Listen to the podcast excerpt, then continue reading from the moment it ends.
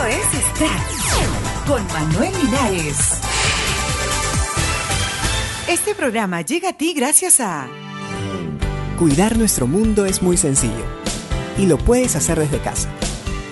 Nosotros te enseñamos cómo. Para aumentar la potencia de los focos solo hay que mantenerlos limpios y trate de usar focos ahorradores o fluorescentes que iluminan más y consumen menos energía. Recuerda que nuestro mundo del mañana lo hacemos hoy. Fue un mensaje de ManuCast y esta estación.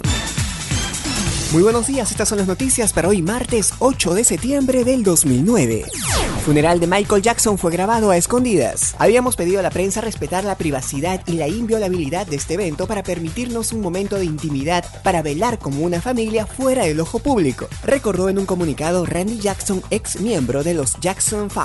La familia accedió a mostrar imágenes de los invitados según iban llegando al cementerio Glendale Forest Lawn Memorial Park, pero la retransmisión finalizó cuando llegó el cuerpo del artista por deseo de la familia que quería una ceremonia privada.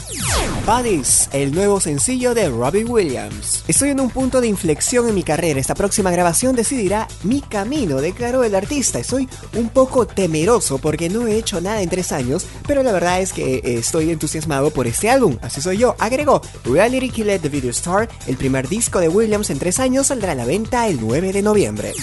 Plácido Domingo elogia a tenor peruano. El cantante lírico español Plácido Domingo lamentó el lunes que Juan Diego Flores, a quien consideró como un cantante único en su especie, no haya sido alumno suyo. Domingo, quien estaba acompañado de sus dos hijos, también visitó junto al alcalde limeño el Teatro Segura, en el que actuaron sus padres en obras de zarzuela española. Es muy emocionante ver este teatro que acogió a mis padres con tantísimo cariño. Dos de mis hijos están aquí conmigo y es como si estuviéramos presentes tres generaciones, afirmó.